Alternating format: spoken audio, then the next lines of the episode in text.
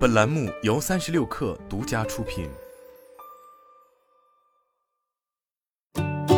本文来自新浪科技。据报道，内部员工透露，受全球消费支出萎缩的影响，零售商和仓库的库存大幅上升，迫使三星电子压缩了越南智能手机工厂的产能。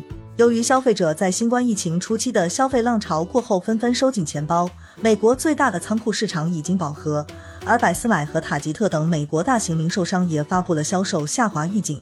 越南政府表示，该国北部的太原省受此影响尤为明显，那里是三星在该国的两大手机生产基地的所在地。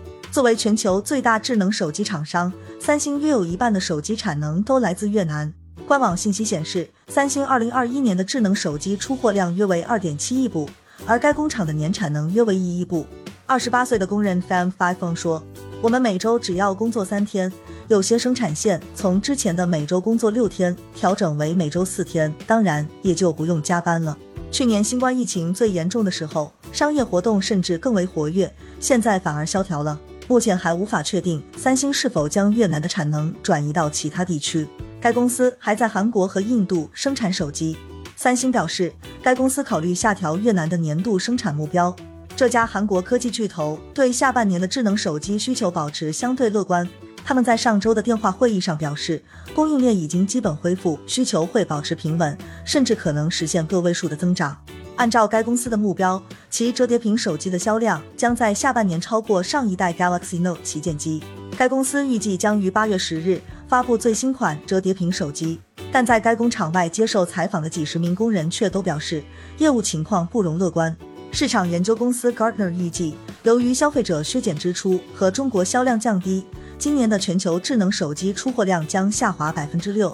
三星是越南最大的外商投资者和出口商。共在该国拥有六座工厂，包括太原省和北宁省的北部工业中心，以及胡志明市的电冰箱和洗衣机工厂。这家韩国公司向越南投资了一百八十亿美元，推动了该国经济增长。仅三星一家公司就为越南贡献了五分之一的出口额。